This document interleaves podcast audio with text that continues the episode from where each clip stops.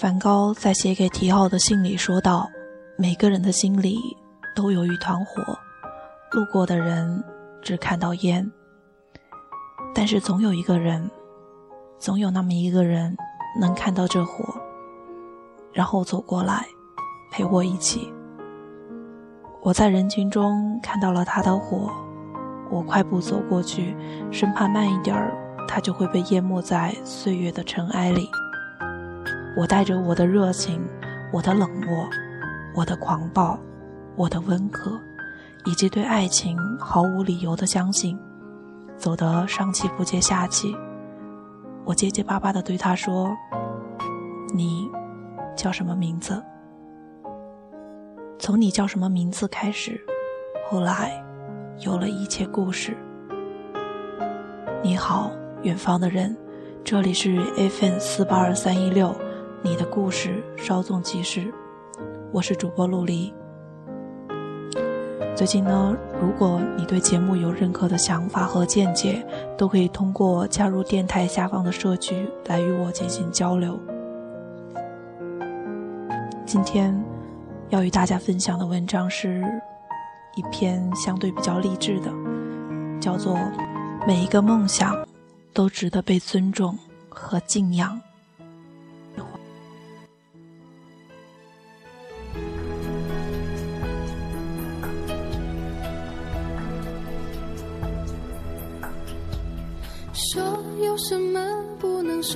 怕什么？相信我不会哭，我不会难过。错谁的错？谁能说得？昨天在车里听广播说，新一年的考研大军已经开始备战了。大学生们排队十小时，为了求得一个考研自习室坐。我没有参加过考研大军，也很少接触到考研的群体，但我想起两个人来。两个曾经跟我同居住在北大门口三百元床铺位置的考研女孩。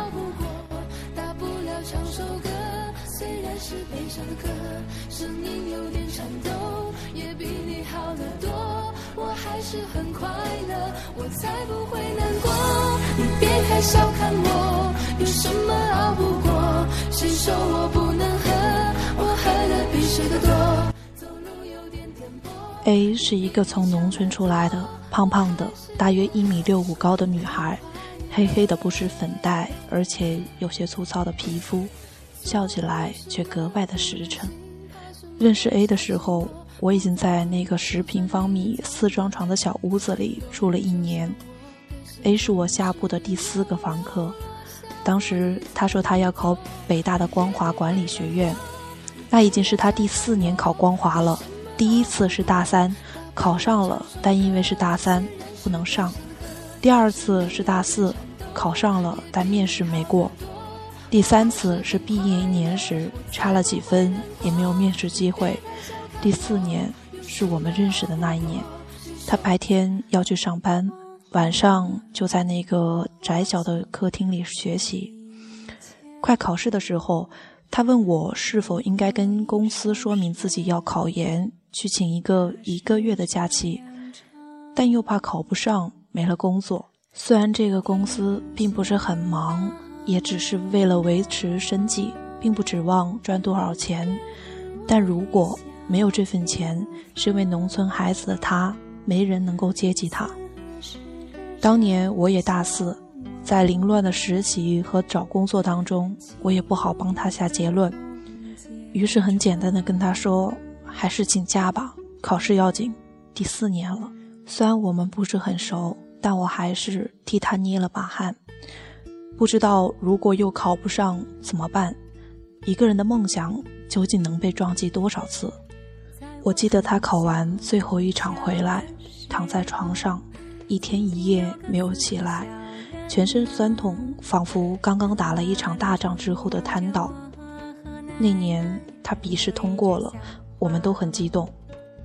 我建议他面试去买套正装，因为那时候我也面试，也买了正装，感觉穿上正装整个人都不一样了，也更符合管理学院的感觉嘛。然后 A 跑去商场买了一件粉红粉红的西装，衬着他黑黝黝的皮肤，我觉得不是很对劲。但那个时候我的衣服他也穿不上，也没法帮到他什么。看来他很喜欢那件粉红色的西装，我也没有再多说些什么。后来的事情我就忘记了，可能他是搬走了，或者我搬走了，记不清了。但我记得过了一年左右，他跟我联系上了。那时候他已经是光华的学生，并且已经上了一年了。每天都在热火朝天做案例分析的我，问他学费会不会很高？听说光华没有国家免费，他说要几十万，他借了一部分，剩下的自己打工，争取拿学期末奖学金。我不懂管理学的课程，只能听他说的很高兴、很激动的样子。我想起那件粉红色的西装和他黑黑的皮肤，心里有说不出的感动。这条路他走了四年，终于走到了自己想去的地方。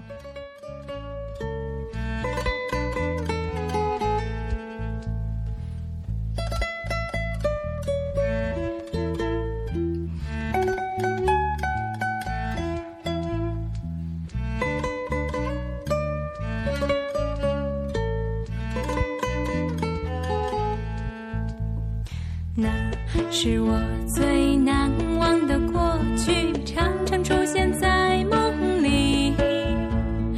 于是后来我学会了写字，于是有了这首诗。庭前花木满，院外小径风。B 女孩从西北来，长得很漂亮，小巧，巴掌脸，也是黑黑的。有点儿像邻家小妹妹，她要考北大的生物系。我们认识的时候是她第二年考试。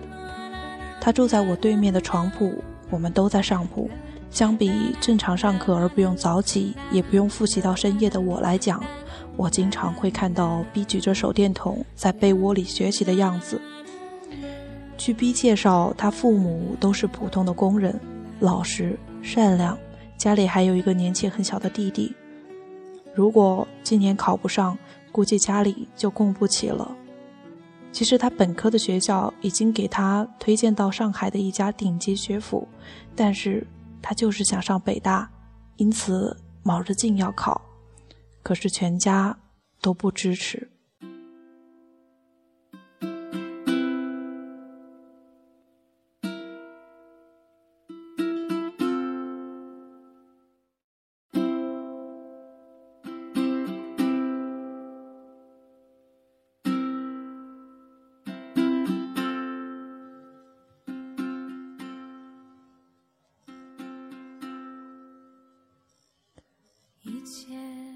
可是放弃了另一所很好的学校，他自己也不知道能不能考上，因此压力很大很大，大到经常就哭了起来。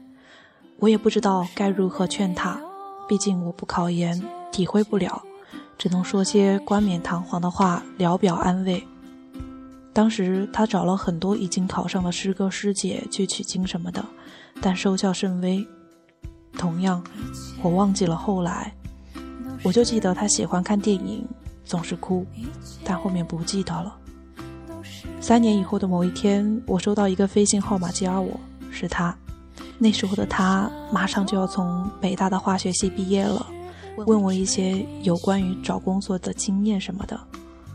原来我忘记了后来的一年，他考上了，进入了自己最终想去的学校。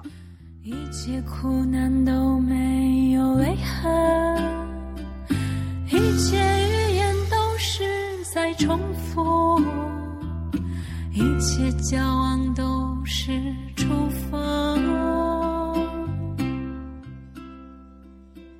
我跟季先生讲了 A 和 B 的故事，季先生很沉默。作为考研女孩，本身就很辛苦。而作为农村女孩，或者家里还有个弟弟，而家境一般的女孩来讲，压力会更大。我并不知道他们现在怎么样了，考上了心仪的学校之后，他们又会有怎样的梦想？今天在哪里？明天过得怎么样？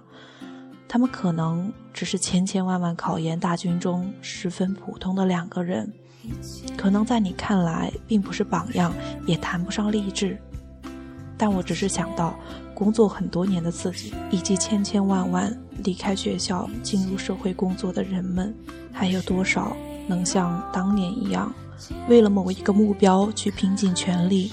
现在我们讨论的都是如何战胜拖延症，如何快速提高英语，如何让老板喜欢我，如何快速提高写作能力。我们做什么都想要速战速决，两周看不到成效，就觉得世界对我不公平，或者一定是方法不对，想要去寻找更加便捷的方法来安慰自己浮躁的心。一定有很多人跳出来说，考研有什么了不起？考四年，值得吗？人生有好多事可以做，上个研究生出来还不一样是苦逼打工仔，赚钱还没有个体户多。研究生毕业了也得面对失业这个问题。但如果一个人能为一个单纯的梦想努力很多年，而这个梦想一年只有一次去实现的机会，并且这个机会。也同样会因为很多不可抗力而失败，但却依然矢志不渝，这本身就是一件值得去敬佩的事情，也同样是我们在慢慢丢失的能力与精神。这样的人啊，无论在什么样的情况下，在什么样的时候，都不会太差。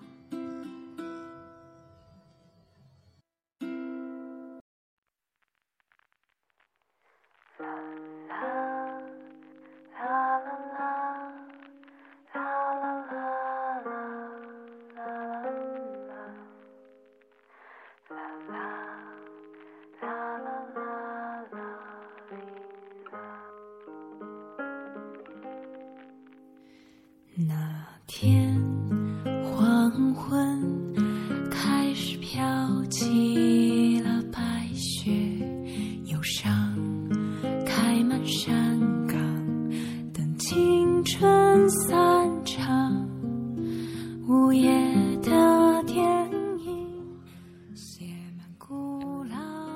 其实我们每一个人都不缺梦想，特别在这个梦想都快被说烂了的年代。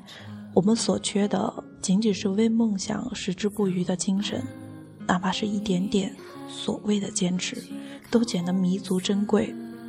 而这一切，可能我们都曾在年少时光拥有过，但却随时光的流离，消失在成长的激流勇进中。不是每一个梦想都能实现，但每一个梦想都值得被尊重和敬仰。不是每一个梦想。都能坚持，但每一个能坚持下来的人，都是自己的赢家。